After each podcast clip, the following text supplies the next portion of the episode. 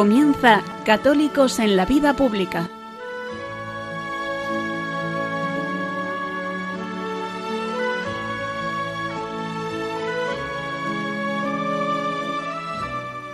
Un espacio dirigido en Radio María por Luis Zayas.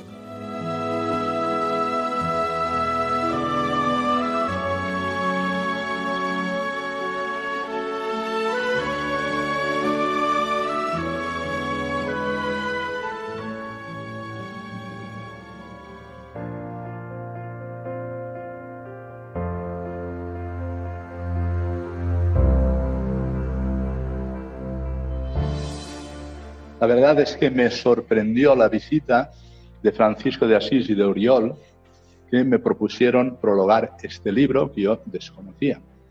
Pero el amor a Cisneros, aquí hay alguien también de Alcalá de Henares, en Alcalá de Henares es enorme. Aquí está el escultor que en, los 50 años, en el, en el 2017, celebramos los 500 años de la muerte de Cisneros y él mismo hizo una estatua preciosa que está delante mismo de la fachada de la catedral de Alcalá de Henares, donde está representado él como obispo cardenal. Están a los pies los santos niños justo y pastor, llevan la políglota en sus manos y llevan la catedral magistral y procuramos celebrar el 500 aniversario de la muerte de Cisneros. Cuando me dijeron, ¿por qué no prologa este libro? Bueno, pues retomaré algo de lo que entonces pude pensar y escribir. Mi estilo no va a ser el mismo de don Pedro, pero parecido. Parecido, quiero decir. Porque lo que me interesa es despertar, que despertemos. Y si he venido aquí es para provocar en vosotros y en mí esa necesidad de despertar en estos momentos en España. Yo le decía a don Pedro, le decía a Francisco de Asís, que no he dormido en toda la noche. Mi sensibilidad respecto al tema de la vida humana cuando escuché ayer la noticia del Tribunal Constitucional, esta mañana grabado una cosita para alguna página web, es lo peor, no sé si estarán de acuerdo conmigo, lo peor que ha sucedido en toda la historia de España. Quiero justificar esta afirmación, porque se trata de lo siguiente. No se trata simplemente de decir, bueno, pues al final la ley de plazos de Zapatero de ha ido, pues ha ido adelante, han tenido 13 años y tenían mayoría para poderla expresar de otra manera, no lo han hecho, pero en este caso se han dado prisa y ¿qué es lo que han hecho? Junto con la ley de la eutanasia, afirmar el derecho de la mujer en su vida privada para poder destruir la vida está naciente en el seno propio de la madre. ¿Qué significa esto? Más allá de la primera sentencia del Tribunal Constitucional, más allá de lo que pueda decir la Constitución, no son mis referencias. Mis referencias son el Evangelio y la doctrina social de la Iglesia, no la Constitución española, para hacer las afirmaciones que estoy haciendo ahora. Pero ¿qué significa este hecho si tenéis un poquito de sensibilidad? La persona humana vive con otros por su vocación llamada a la sociabilidad no somos mónadas, no somos individuos. No nos hemos dado la vida a nosotros mismos. La hemos recibido desde el amor conyugal de nuestros padres colaborando con Dios y por tanto es un don. Y uno está en la alternativa de abrazarla y agradecerla o desesperarse y decir que la vida no tiene sentido. Las alternativas pueden ser varias. Pero es una experiencia común. No te has dado la vida a ti mismo, te la han dado. Y hay relaciones en ti, porque la persona es vocación a la relación, siendo una persona individual, personal, es a la vez vocación a la relación, hay relaciones que son fundantes. La relación con padre y madre, la relación, si queréis, trascendente, religiosa con Dios, la religión como una religación a quien es creador y redentor, etc. Hay relaciones que son fundantes. El hombre es para vivir con otros. Pero, ¿qué significa esta sentencia? Esta propuesta del Tribunal Constitucional. Que vivimos juntos para poder matarnos. Ya quiero ser provocativo en la afirmación. Tanto con la ley de la eutanasia, que tiene como base antropológica la autodeterminación del individuo, como esta ley llamada de los, de los plazos del aborto, que tiene como base una deficiencia seria antropológica del concepto de persona, donde el derecho a autodeterminarse es lo mismo siempre, ¿eh? bien sea la persona como individuo, para incluso las leyes que recordaba don Pedro, bien sean las cuestiones territoriales en España, siempre es el mismo argumento. Derecho a autodeterminarse, derecho a decidir, derecho a configurarse como uno quiera desde una libertad que no está enganchada en el ser, que no está enganchada en el bien de la persona, que no está enganchada en las relaciones fundantes de la persona, que está al margen de la propia realidad personal, familiar, social, histórica, religiosa, etcétera, etcétera. Es un fraude antropológico, es una mentira. Y esto es lo que se ha aprobado por el máximo tribunal para interpretar la Constitución. Digo, ¿por qué es el hecho más grave? Porque España ha conocido muchas guerras, comentábamos antes, pero los adultos, dentro de los conflictos, pueden defenderse. El embrión no puede defenderse. El feto no puede defenderse. El bebé no puede defenderse. Y por tanto, en el lenguaje de esa encíclica extraordinaria del Papa Juan Pablo II, Evangelium Vitae, se trata de una realidad, de una conjura contra la vida, organizada sistemática y técnicamente, elevado a categoría de derecho ahora mismo, por tanto, en nombre de la justicia, donde los poderosos aplastan a los débiles. En este caso, el débil es el embrión, es la vida naciente, que hay que darle un estatuto ontológico, es un ser humano, y por tanto ya desde lo que es él y lo que lleva en sí como desarrollo, es persona. Por tanto, hemos organizado España para el crimen, lo que os estoy diciendo. Claro, esto uno tiene que tener sensibilidad, por eso no he dormido toda la noche. Pero esto, ¿esto qué es?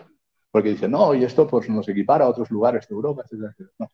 la sociedad se organiza para el bien de las personas, de todas las personas, de toda la persona, a través de todo lo que son las instituciones naturales, la persona humana en su dignidad por la vida humana, lo que es la propia realidad matrimonial esponsal, lo que es la familia, lo que es desde la familia las organizaciones sociales, las instituciones para el servicio social, lo que son los municipios, lo que pueden ser las realidades de los pueblos, si queréis al final, en el contexto en el que vivimos, la nación española. En toda la historia de España no ha habido acto más grave que el que sucedió ayer, 9 de mayo de 2023. Lo que pasa es que la sociedad está narcotizada, la sociedad está distraída, está ganada la libertad desde los sentimientos y el emotivismo y por tanto sabe muy bien cómo conducir a las masas y cómo llevar adelante toda una política de ingeniería social. Dicho esto, que era un modo de empezar, ¿Por qué me interesa Cisneros? Yo el prólogo lo he dividido en cinco partes. La primera de ellas es en Cisneros la centralidad de Dios. ¿Qué le pasa a España? A España le pasa que la secularización extrema, el secularismo organizado como ingeniería social, ha quitado a las personas ha, quitado a Dios de las instituciones públicas, de la paz pública, del foro público, lo ha quitado de las instituciones y del corazón de las personas. ¿Y dónde nos hemos quedado? Ha desaparecido Dios y nos hemos quedado con el simple individuo que no tiene más horizonte que sus propios deseos y que esos deseos se reclaman que sean después de estatuto jurídico que esté formulado en las propias leyes. Esto no tiene arreglo, queridos amigos. No se trata de corregir más o menos o maquillar algunas leyes, no se trata de eh, organizar incluso grupos sociales que puedan ir más o menos eh, tomando iniciativas. Esto significa un cambio total donde hemos quitado a Dios y hemos puesto al hombre en un primer lugar desde el humanismo y el renacimiento, después con la ilustración, revolución francesa, el iluminismo, etc. Hemos puesto la razón, hemos puesto la libertad y la voluntad de poder hemos puesto el sentimiento, ahora mismo no hay límites ni siquiera para la naturaleza humana. La operación es traumática. Hay que apartar al hombre del centro y hay que volver a colocar a Dios en el centro. Y eso se llama teocentrismo, que es lo que vive el propio Cisneros. ¿Qué le pasó a Cisneros? Cisneros es un hombre que, allá en Torrelaguna, donde nació, venía de la tierra de Campos, es decir, fue mandado a Salamanca a estudiar, estudió leyes, Después, pues como todas las personas, pues sus familias pues necesitaban también Y él fue a Roma, fue ordenado allí sacerdote y consiguió del Papa un beneficio para ser nada menos que de Uceda, cerquita de allí, de Torre Laguna, en la comunidad autónoma de Madrid.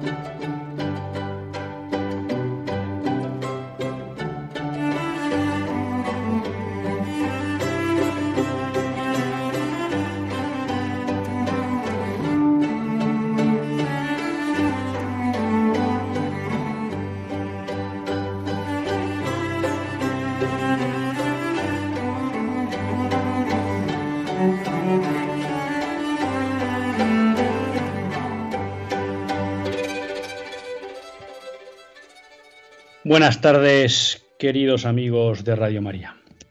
Un lunes más volvemos fieles a la cita con todos ustedes en los estudios de Radio María. Un lunes más para hacer este programa, Católicos en la Vida Pública.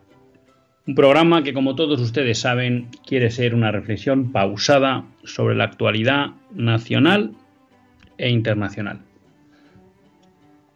Un programa que hacemos siempre desde la óptica de la doctrina social de la Iglesia, de esa Iglesia pues que siempre consideramos madre y maestra. Un lunes más tiene la suerte de compartir esta hora de radio con todos ustedes Luis Zayas, que es quien les habla, y a quien la Virgen pues le ha concedido la gracia de poder dirigir y presentar este programa. Un lunes pues que como ven ustedes hemos cedido el espacio editorial a persona mejor preparada y cualificada. Yo me atrevería a decir, por aquello de que no quepa discusión, una de las mejores cabezas de la Iglesia de España.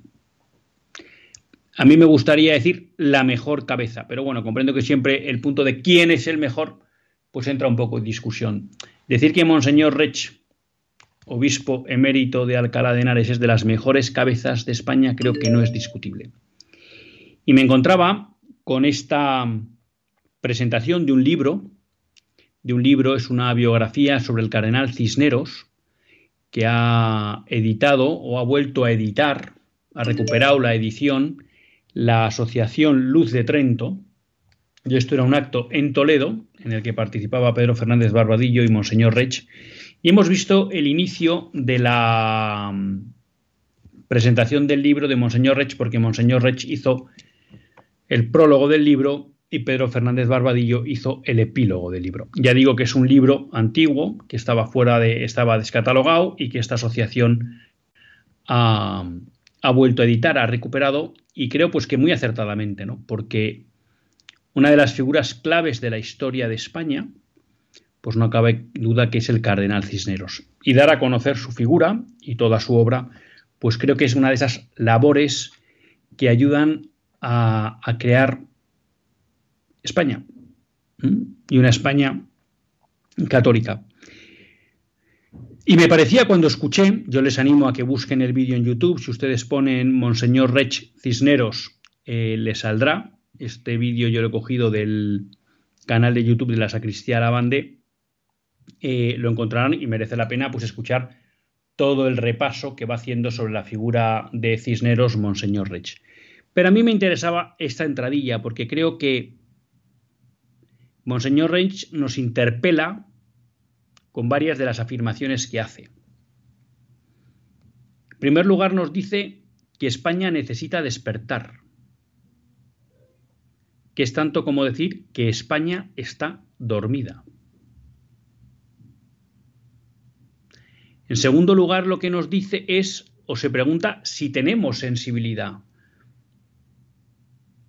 Porque él aborda una cuestión que considera gravísima, como es la última sentencia del Tribunal Constitucional referida a la ley del 2010 de aborto de Zapatero. Y él dice que no pudo dormir al conocer esa sentencia. Y nosotros hemos abordado esta sentencia en este programa. Y creo que una de las cosas que hemos comentado es que nos ha sorprendido la pasividad con que se ha recibido esta sentencia, incluso por parte de la oposición.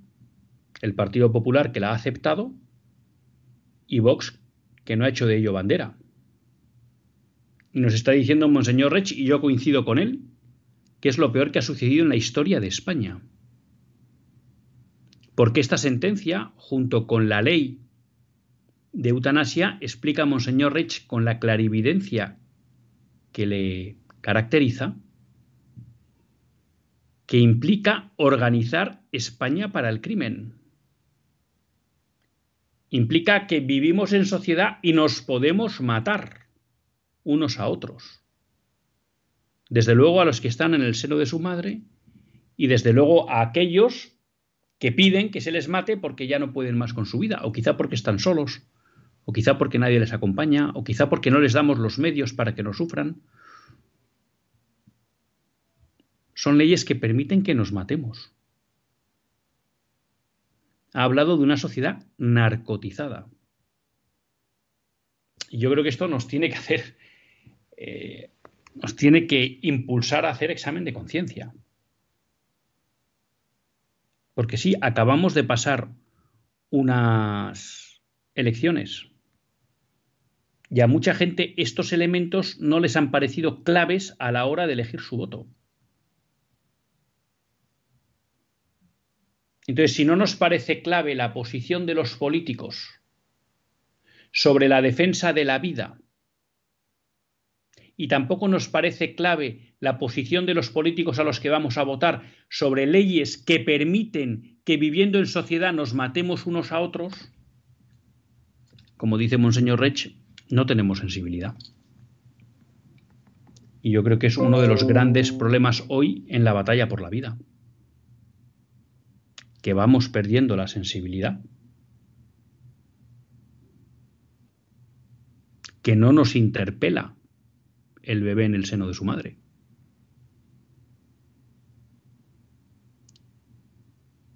que no nos provoca compasión esa persona que sufre y que está sola, que no nos ponemos en sus lugares.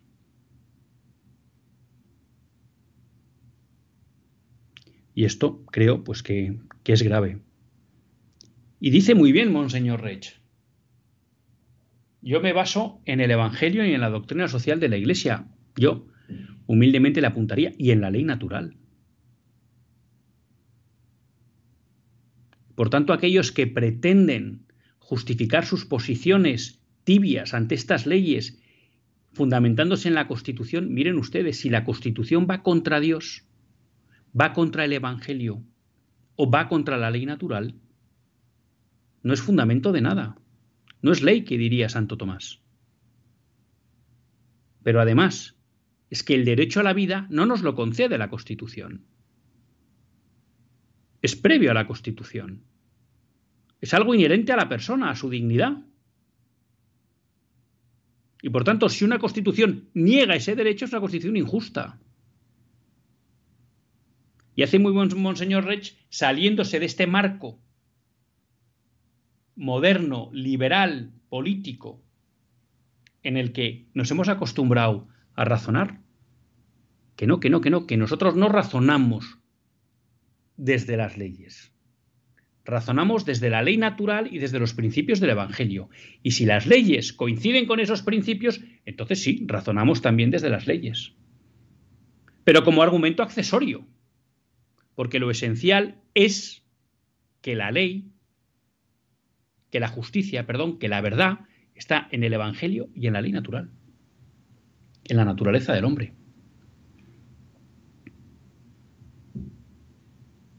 Y Monseñor Recho nos explica cuál es la clave de lo que está pasando. Y es que hemos expulsado a Dios de la vida social. Y alguien se pregunta, ¿y esto por qué es? Por el liberalismo y por el marxismo dos ideologías que no aceptan que Dios tenga, Dios y la religión tengan un papel en la vida pública. Y cuando digo que tengan un papel en la vida pública es que la religión configure la vida pública. Que eso es la civilización cristiana. Una civilización configurada a partir de la fe católica. Y donde el fundamento y base de esa civilización era la religión católica.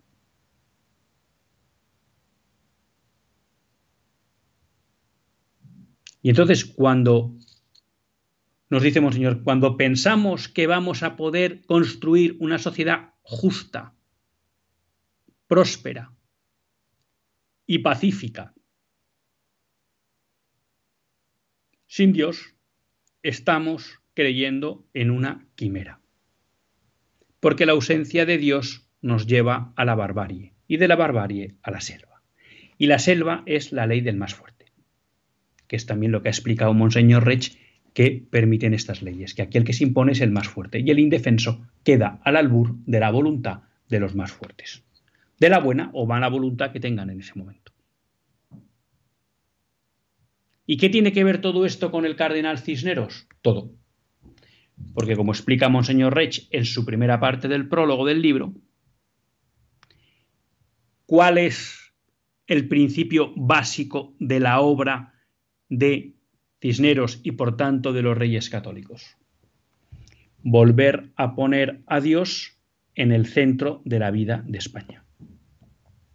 Poner la fe católica en el centro de la vida de España. Y así se entiende eso que tantas veces explicaba Eugenio Vegas Latapie citando a San Pío X. Y es que los pueblos son lo que son sus gobernantes. Y cuando había una España que era un desastre, con Enrique IV y anteriores reyes a Isabel la Católica, España cambia, prácticamente se le da la vuelta en un reinado de aproximadamente, bueno, ahora me van a pillar, pero unos 30 años, quizá un poco menos, con Fernando y con Isabel. ¿Y cuál es el programa de Fernando e Isabel? Fundamentalmente, volver a poner a Dios en el centro de la vida de España. Y por eso harán una reforma social, harán una reforma política, crearán las hermandades y también, y de eso el principal responsable es el cardenal Cisneros, harán una reforma de la Iglesia, empezando por el clero secular y siguiendo por el clero regular, por las órdenes religiosas. Y por eso, como explican algunos autores, el protestantismo apenas tuvo incidencia en España. ¿Por qué? Porque era una iglesia reformada. Mejor dicho, podríamos decir contrarreformada, para que no haya dudas. Pero bueno, toda la reforma que hace de la iglesia eh, Cisneros es anterior al protestantismo y a la aparición de Lutero. Entonces ya estaba vacunada contra el luteranismo y contra esas críticas que hacía algunas justas de cómo se vivía el catolicismo por parte de los clérigos y de la jerarquía, lo cual no implica que tuviera para nada razón Lutero en lo que quiso hacer. Pero es que esa iglesia en España estaba reformada. ¿Y qué nos está planteando Monseñor Rech en el trozo final de lo que hemos hablado? Que no seamos ingenuos, que no pretendamos pensar que sin Dios podemos reformar esta sociedad. Que hace falta una operación traumática, que es volver a poner a Dios en el centro y sacar al hombre del centro.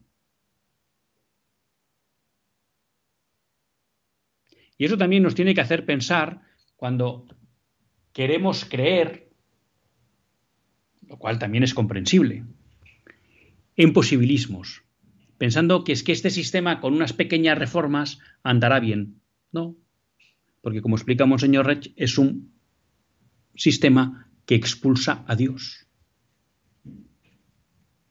Y sin Dios esto no puede funcionar. Les animo, como les digo, a que vean el vídeo completo, ya que, bueno, pues eh, profundicen, yo creo, en este diagnóstico y en esta solución que nos hace Monseñor Rech. Como siempre, voy deprisa a veces eh, las ganas me pueden, se lo reconozco, las ganas a veces me pueden. Pero les recuerdo que todos aquellos que quieran intervenir en el programa lo pueden hacer en directo por teléfono, que luego lo, lo recordaremos tras la pausa. Lo pueden hacer también llamando al WhatsApp que tenemos durante el directo del programa, que es 668-594383, 668-594383, que es un WhatsApp que solo está eh, operativo durante el directo del programa, y también lo pueden hacer escribiendo a católicos en la vida pública arroba radiomaria.es. El otro día, porque a veces reconozco pues, que lo llevo un poco mal el, el mail, eh, pues tuve la suerte de poder contestar a bastantes amigos que se animaron a escribir y quería pues desde aquí mandarle un fuerte abrazo a Félix desde Brians, nos escribía, a Tomás, un viejo amigo de, de las tierras bilbainas, y bueno, aprovechar también para, para saludar a John, John que me escribió desde San Sebastián y al que tengo pendiente contestar por escrito, pero que no me olvido de él y a tantas otras personas pues que se animaron a escribir al mail católicos en la vida pública arroba radiomaria.es. Y estas palabras de Monseñor Rech a mí también me, servían como pórtico para una cuestión, pues ya les digo, Monseñor Rech decía pues que él tiene una sensibilidad muy viva en todo lo que hace referencia al derecho a la vida, ¿no? Y no es para menos, porque ahí lo que estamos hablando es de vidas, de vidas humanas. Y en este sentido, pues me dolía especialmente que una vez pasadas las elecciones eh, se produjo una entrevista de Isabel Díaz Ayuso en, pues ahora, en OK Diario. En OK Diario y como siempre, pues le preguntaban sobre la cuestión del aborto. Les decía que justo antes de las elecciones había visto una entrevista que le habían hecho a, Isabel Díaz Ayuso en El Gato al Agua. Bueno, y que cuando le preguntaron sobre el aborto, pues habló un poco sobre toda la cuestión de mm, dar, dar, apoyo, de que no podía ser un derecho, bueno, y por ahí bien. Y luego incluso pues que se planteó que la ley trans pues debería ser retocada o incluso derogada. Vamos a ver si, asume ese compromiso en, esta legislatura que tiene mayoría absoluta. Pero la realidad es que en la entrevista en OK Diario, además de decir que está muy bien que el aborto no es un derecho, además de decir que está muy bien que no se debe eh, promover el aborto, además de decir que está muy bien que era necesario eh, bueno, pues dar ayudas, estar cerca de las mujeres en riesgo de aborto, que está muy bien y es verdad. Y algún pasito, pasito, no paso, algún pasito ha dado la Comunidad de Madrid en esa línea. Bueno, pues también se marcó con el punto, bueno, también dijo que el aborto tenía efectos sobre las mujeres, que es verdad y es verdadero. Y también dijo que no se podía engañar a las mujeres diciéndoles que el aborto no tiene consecuencias ni efectos, lo cual también está muy bien dicho, pero luego dijo que el aborto tiene que seguir siendo legal y por supuesto seguro, pero la obligación de, los de las administraciones debería ser que fuera lo menos frecuente posible. Y aquí quieren que les diga, aquí se cae todo el discurso. Aquí se cae todo el discurso. Porque está muy bien decir todo lo que ha dicho, que es verdad, y hay que decirlo. Y me atrevo a decir que incluso es valiente diciéndolo pero todo ese discurso parece que está como puesto para empaquetar lo más grave que dice y para hacer amable hacia muchas personas su posición sobre el aborto cuando es una, posición inaceptable, porque ella dice que el aborto debe ser legal y seguro. Y yo me pregunto, ¿cómo que el asesinato tiene que ser legal y seguro? Y es que estas piedras no nos las podemos tragar, queridos amigos. No nos podemos tragar la piedra de que haya un político importante en España como es Isabel Díaz Ayuso, a la que les he dicho que muchas veces que tengo simpatía por, por algunas acciones que ha tomado en sus medidas de gobierno, nos diga que el aborto tiene que ser legal. ¿Pero cómo que el aborto tiene que ser legal? Que el asesinato tiene que ser legal. ¿Qué dirían ustedes si algún político nos dijera, hombre, yo creo que hay que tratar que ETA estuviera en el mínimo, ¿no? Pero bueno,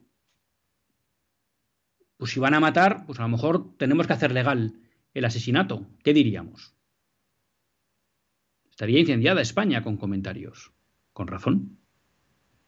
Bueno, pues aquí lo que nos están diciendo es que el asesinato tiene que ser legal. La única diferencia es que aquí es el asesinato de los que todavía no han nacido. ¿Y cómo que tiene que ser legal y seguro?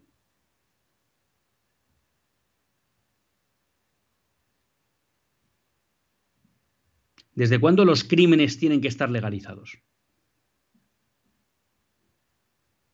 Y además esto es mentira, porque cuando el aborto es legal, nunca es pequeño. Salvo que ustedes vayan a leyes tan restrictivas como la de Polonia, que permite, solo creo que es el, único supuesto que permite es el riesgo de, de vida para la madre, y no sé si también, no, y creo que el de violación ya tampoco. Si no, el aborto se convierte en un método anticonceptivo, que es lo que necesita la sociedad de hoy, que vive hipersexualizada, que vive el libertinaje sexual. Y la prueba la tenemos en España. En España rondamos los 90.000 abortos al año. En Argentina, desde que se ha legalizado, lo publicaba Hispanidad, en el año 2020 se han producido 150.000 abortos. Estamos hablando más o menos de unos 50.000, 60.000 al año. En Irlanda, desde 2019, en cuatro años, contando el año 22, se han producido ya 30.000 abortos. Un país que reformó su constitución que impedía taxativamente el aborto para permitirlo. Ya llevan 30.000 abortos. Si el aborto es legal, nunca será poco frecuente. Pero ese no es el argumento. El argumento es que es injusto que se pueda matar a un inocente. Pero luego además nos venden esta mentira, que es que va a ser legal pero no va a ir la gente a abortar. No, señor. Yo siempre les he contado una experiencia muy concreta de una chica hablando con mi mujer y que le dijo, si no existiera esta ley no abortaría. Porque cuando la ley abre la puerta al aborto, muchas personas creen que es la solución a sus problemas. Engañadamente, pero lo creen. Porque piensan que el problema desaparece en ese instante, que es mentira. Pero si usted no le abre esa puerta, la forma mentis de esa persona cambia radicalmente, ya no se plantea esa opción y entonces luchará por su hijo. Y alguien me dirá, no se puede obligar, ¿cómo que no se puede obligar a una madre a, a proteger a su hijo, a cuidar a su hijo? Lo que no se pueden es dar facilidades para el asesinato. Entonces, esta entrevista, con mucha hojarasca y con verdades, ocultan una gravedad extrema. Un político relevante de España, como tantos otros, desgraciadamente en esto, no es una excepción Isabel Díaz Ayuso. Ojalá lo fuera. Y lo celebraríamos aquí todos los días. Ojalá lo fuera.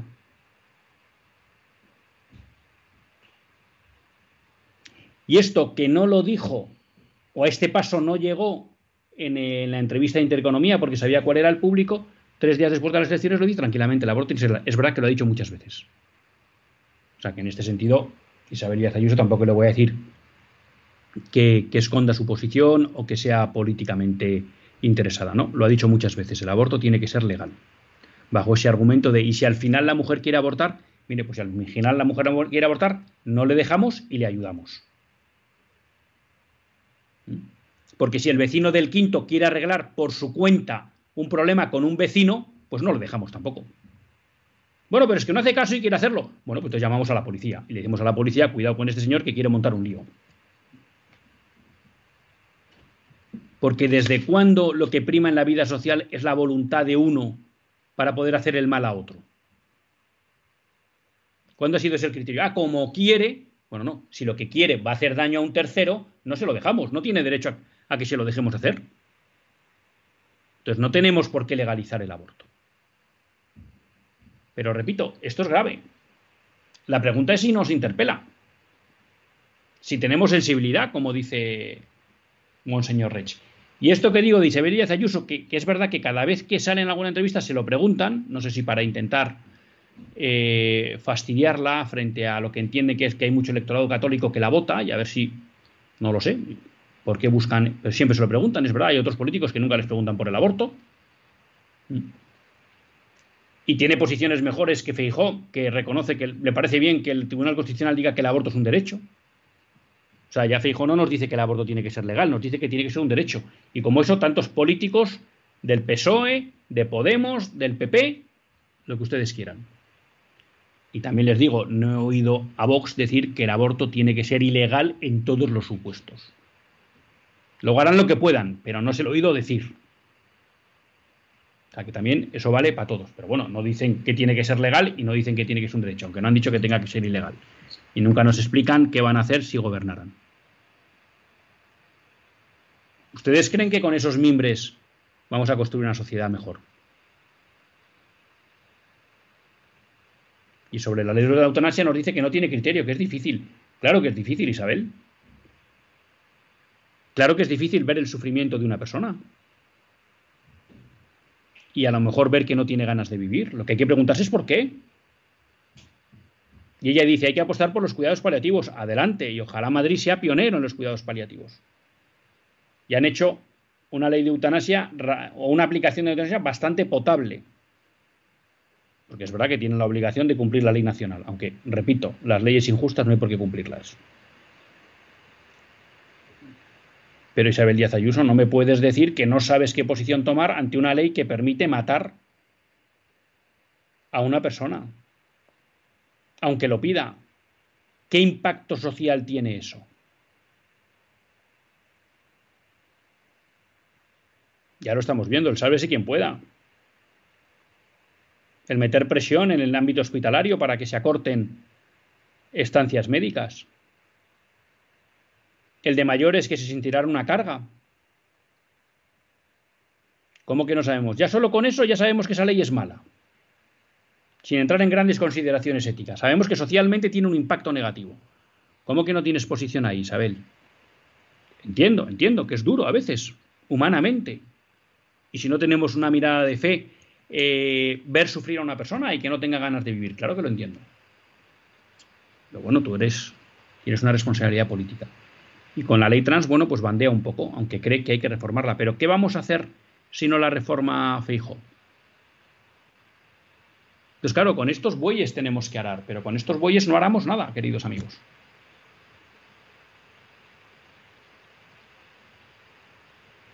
Monseñor Red se pregunta por la sensibilidad, honradamente. Yo creo que es un tema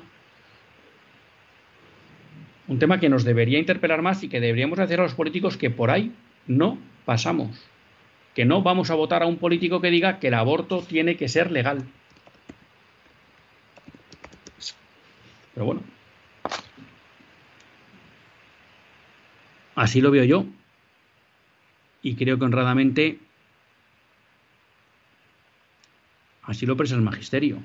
¿Mm? Los principios no negociables, pues son no, no negociables ustedes me dijeran, es que no hay ninguno. Bueno, pero es que ha habido y hay opciones. Entonces, ¿qué es lo que pesa en nosotros a la hora de decidir qué hacer? ¿Nos molesta de verdad que haya un político que digo, que diga que el aborto debe ser legal? ¿O nos da igual? Vamos a hacer una breve pausa musical.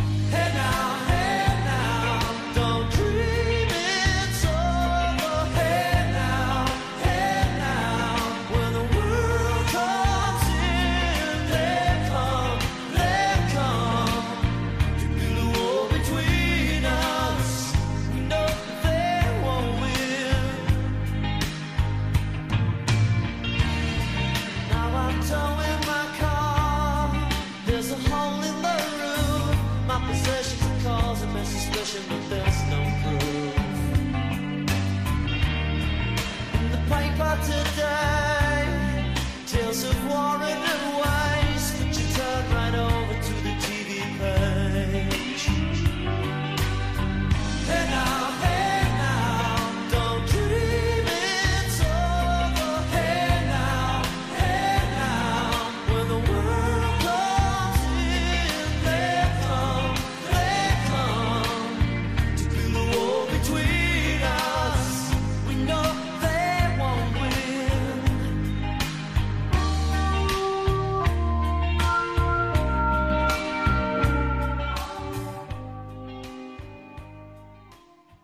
cuando son las 8 y 41 minutos en la península, 7 y 41 minutos en las Islas Canarias, continuamos en Católicos en la Vida Pública y lo hacen en compañía de Luis Ayas. Tengo un par de, de WhatsApp, uno no sé de quién, otro de Carmen. Bueno, que al final siempre que salen estas cuestiones, pues plantean lo mismo, ¿no? ¿A quién habría que votar? ¿Qué hacer? Eh, reconozco que me gustaría entrar más en estos temas, pero honradamente creo que ni este programa ni Radio María está para eso, ¿no? Lo que yo sí creo es que existiendo opciones que respeten los principios no negociables, bueno, deberíamos hacer un examen de conciencia de por qué no apostamos por esas apostamos por esas opciones, ¿no? Y hay quien dice, bueno, es que no tienen posibilidades. Bueno, claro, si nadie les vota nunca tendrán posibilidades. Pero si de repente hubiera una marea que decidiera votar a aquellos partidos que defienden los principios no negociables de Benedicto XVI, a lo mejor sacan representación. Y a lo mejor con que tengan tres o cuatro diputados, tienen tanta fuerza como ha demostrado Bildu con cinco esta legislatura. Porque a veces creo, en el ámbito político, como dice un poco Monseñor Reich en su comentario, nos van manejando. Y al final, si ustedes repasan, eh, cada vez que ha gobernado un partido, el Partido Socialista, es lógico, con las políticas que aplican, pues acaban llevando a la ruina a la sociedad, acaban enfrentando a la sociedad. Quiero decir, esto es algo que se repite históricamente. O sea, eh, si ustedes recuerdan, pues en las épocas finales de, de Felipe González, pues la corrupción estaba hasta arriba en la época final de Zapatero una crisis económica muy grave. Pues ahora tenemos problemas económicos, eh, una degradación moral eh, promovida desde la legislación muy importante. Bueno, bueno porque es, la, es la agenda del Partido Socialista. Ellos tienen la virtud que consiguen lo que quieren, pero bueno, eso se paga a nivel social. Y claro, entonces siempre entran las prisas, es decir, hay que echarle, ¿no? Y yo creo que si ustedes recuerdan lo que pasó en el 96, el mensaje era hay que echar a Felipe González. En el 2004, no, perdón, en el 2004, no, en el 2011 hay que echar a, a Zapatero. Y ahora el gran manta es hay que echar a Pedro Sánchez. Pero nadie se pregunta qué va a hacer el que viene. De hecho, Fijo habla muy poco de qué ley, habla de derogar el sanchismo, pero no nos explica qué va a derogar.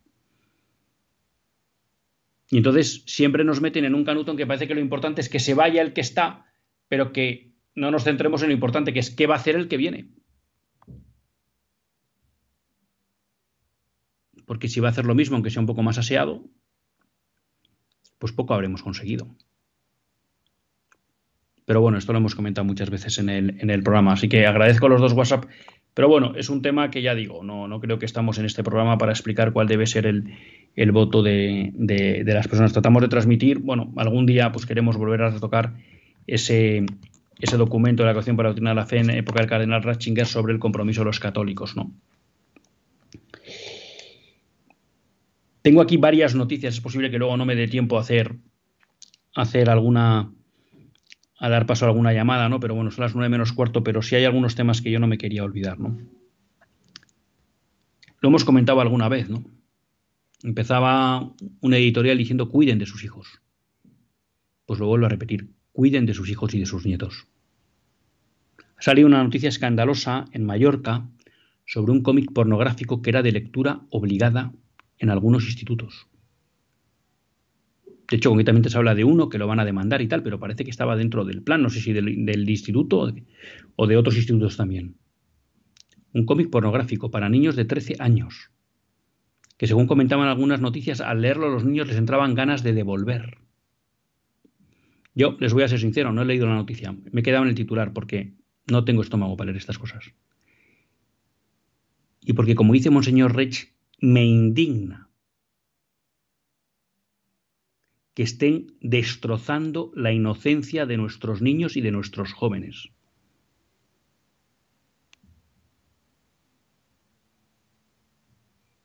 Me supera. Me pone a mil. Y hay quien que les diga, ya llevo varios stems y no me puedo. Pero luego es que no soy capaz de leer esas noticias. Como decimos, es que no tengo sensibilidad. Pero les aseguro que estoy seguro valga la redundancia de esto del directo, que esto no solo pasa en ese Instituto de Mallorca. Cuiden de sus hijos, cuiden de sus nietos. Son el objetivo prioritario de los poderes que controlan la sociedad. Los quieren manejables. Los quieren hipersexualizados los quieren sin criterio moral.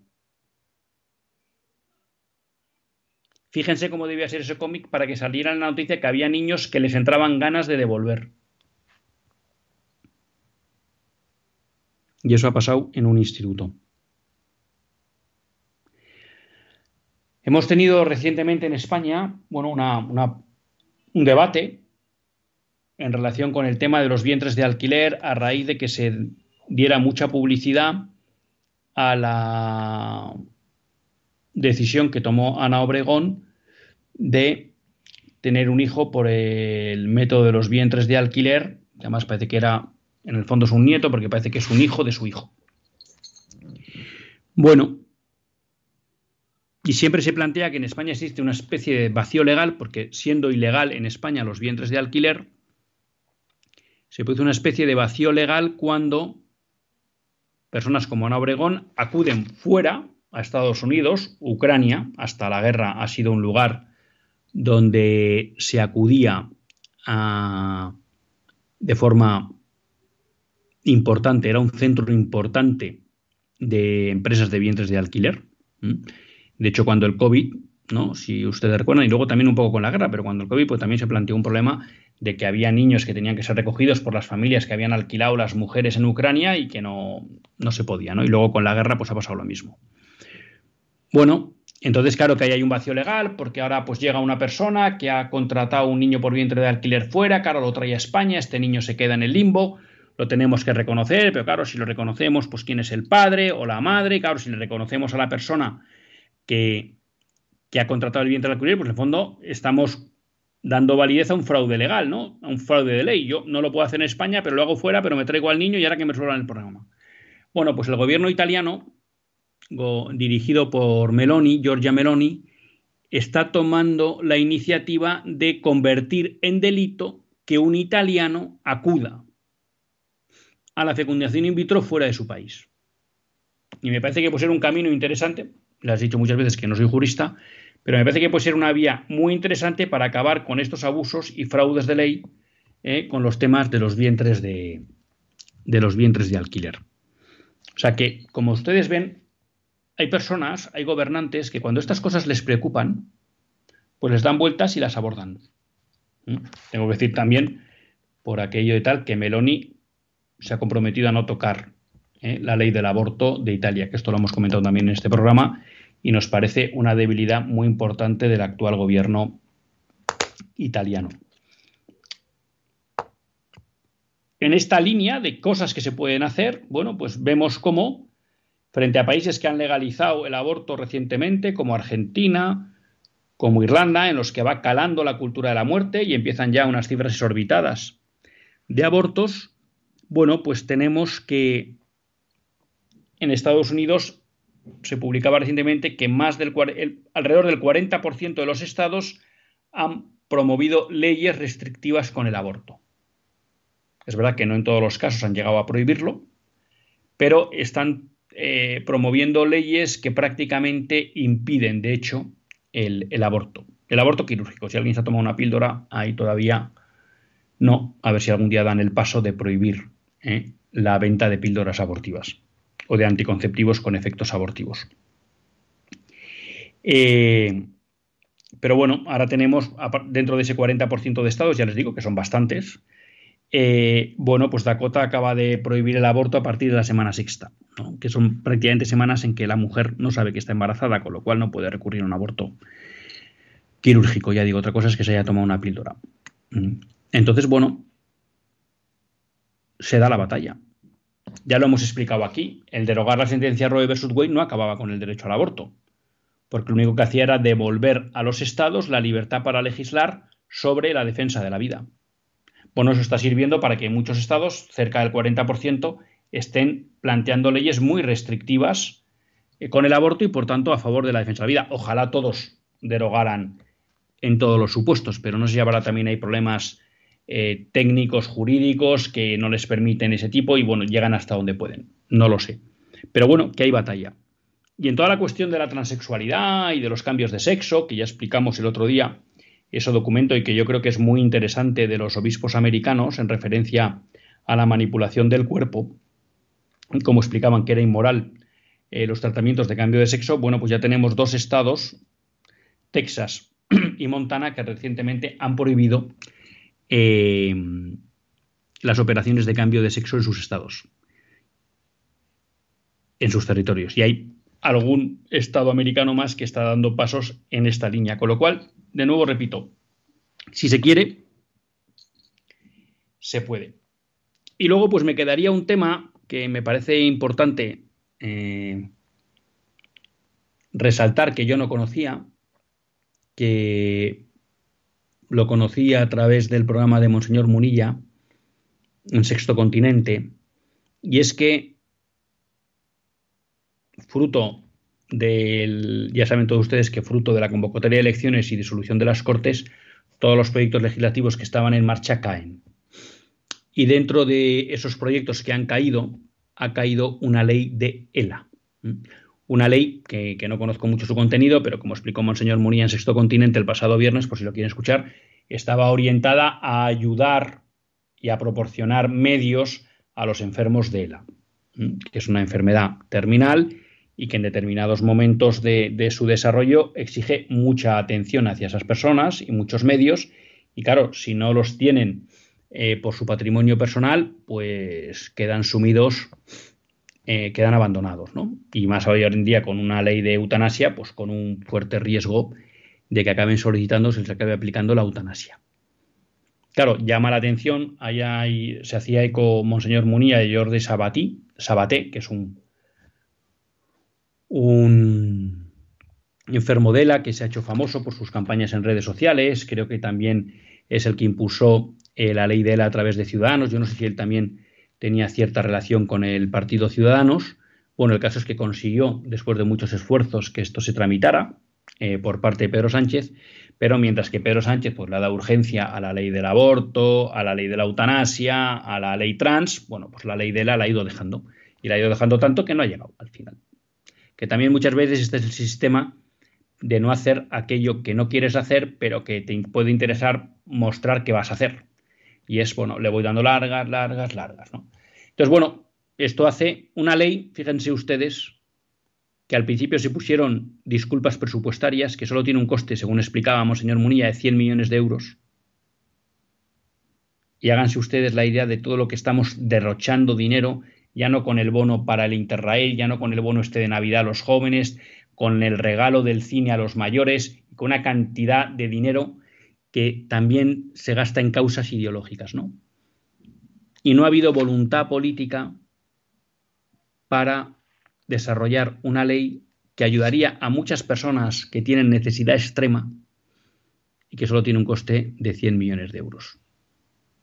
Bueno, pues ojalá haya algún partido que se tome en serio este reto y en las próximas elecciones lo lleve en su programa porque esto sí es construir el bien común. Esto sí es ayudar a los débiles. Esto sí es construir una sociedad desde la solidaridad y la caridad. Y no como explicaba Monseñor Reich, construir una sociedad para que, donde nos podamos matar. Pero no nos queda tiempo para más. Pido disculpas, pero hoy no, no me daba para dar entrada a las llamadas. Nos despedimos hasta el próximo lunes, si Dios quiere. Que Dios les bendiga.